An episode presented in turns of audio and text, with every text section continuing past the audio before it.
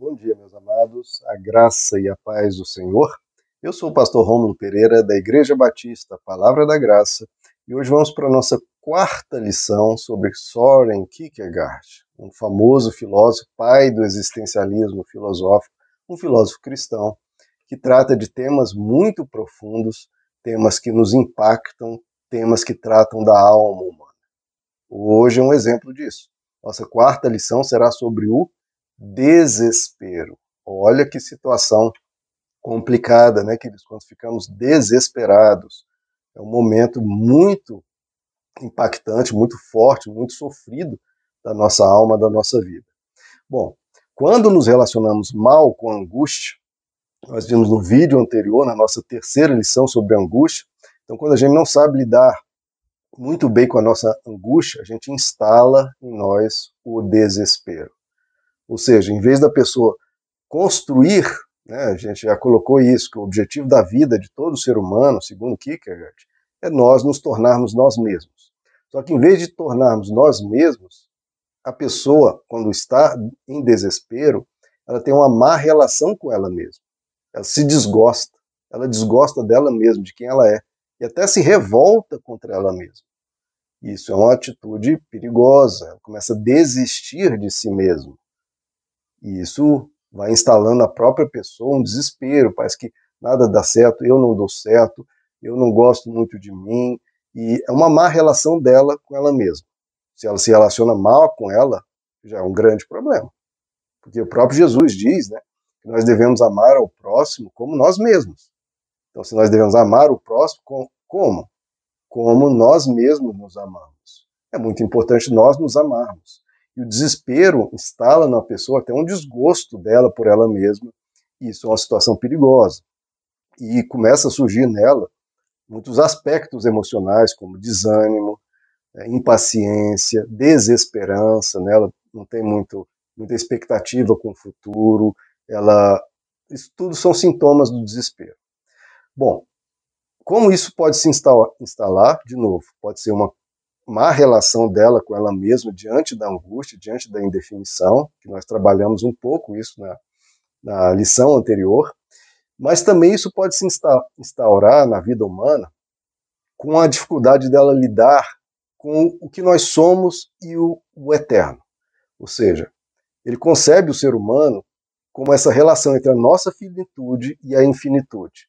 Ou seja, o que é a finitude? A finitude é o plano terreno, nossa vida aqui humana, cotidiana, né, o nosso aspecto de trabalho, de nosso aspecto físico, os limites e desafios que nós temos na nossa existência cotidiana. Agora, a infinitude é Deus, é o plano espiritual, também os nossos sonhos, as nossas esperanças. Então, aquilo que é mais subjetivo, aquilo que é mais os nossos sonhos, aspirações, a nossa espiritualidade. Então, isso é o ser humano. Há esses dois aspectos dentro de nós: a nossa finitude ou seja, a nossa vida concreta, terrena, e o nosso aspecto espiritual, nossa relação com Deus, nossos sonhos também, nosso aspecto subjetivo. Agora, quando o ser humano concebe a existência pensando apenas na parte finita, apenas na sua vida concreta, na sua vida material, no seu plano terreno, a pessoa se desespera.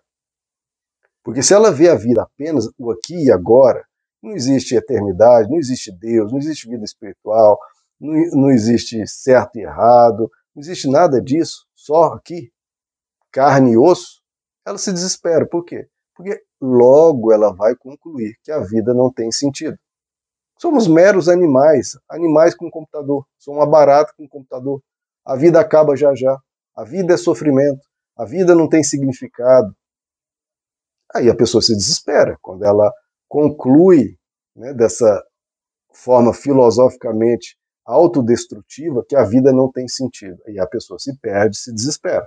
Por quê? Porque ela perdeu é, o olhar pensando na infinitude, pensando em Deus, pensando na espiritualidade. Isso é perigoso. Mas a pessoa também pode se desesperar se ela focar demais na infinitude, ou seja, se ela pensar não tanto em Deus, mas pensar só em sonhos, desejos, aspirações, fantasias, ah, eu quero tanto conquistar tal coisa, e a pessoa fica só pensando no futuro, no futuro, e se desespera, porque às vezes ela tem sonhos muito elevados, né? quase um, um auto-endeusamento, um, um, uma coisa muito fora, né? Ela quer ser uma pessoa grandiosa, pessoa super famosa ou super rica, e ela se desespera. Porque a vida real, muitas vezes, ela não vai chegar a isso. A vida real não é todo mundo que quer, não basta querer que a pessoa vai ser multimilionária, ou super famosa, ou super bajulada. Então, se a pessoa tem sonhos e fantasias muito elevados e fica só pensando que a vida é isso, ela pode se desesperar ao ver que a vida dela não chegou a nada disso. Né? Então, isso também é perigoso.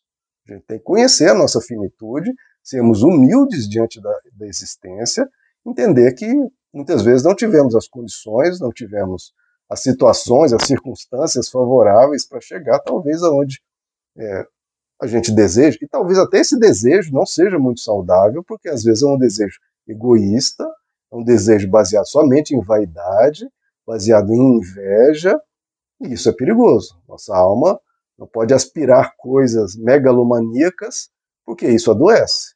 E isso é um desejo muitas vezes egoísta, um desejo até diabólico, digamos assim, porque foi o que derrubou o diabo, né? Lúcifer. Ele quis ser igual a Deus. Ah, eu quero ser o todo adorado, eu quero ser o mais famoso de todos, o mais poderoso de todos, e caiu. O ser humano que cai nessa doença luciferiana, ele vai adoecer. E vai achar que a vida não presta, a vida é ruim, porque não atingiu os sonhos megalomaníacos que tinha. E também se a pessoa foca na infinitude, não apenas nesse sentido de sonhos e desejos, mas até mesmo em termos de espiritualidade. Se ele achar que a vida, de novo, nós somos seres, a, nossa finitude e a, e a infinitude, nós temos essa relação entre nosso ser humano e a nossa espiritualidade, entre nós e Deus. Se ele também foca demais na infinitude em relação à espiritualidade, acha que a vida é só religião, a vida é só adorar a Deus, etc. Esquece de cuidar do corpo, cuidar da saúde, cuidar da família, cuidar de desfrutar do dia a dia, cuidar do seu trabalho, cuidar da natureza, pensa só num plano espiritual, essa pessoa também adoece.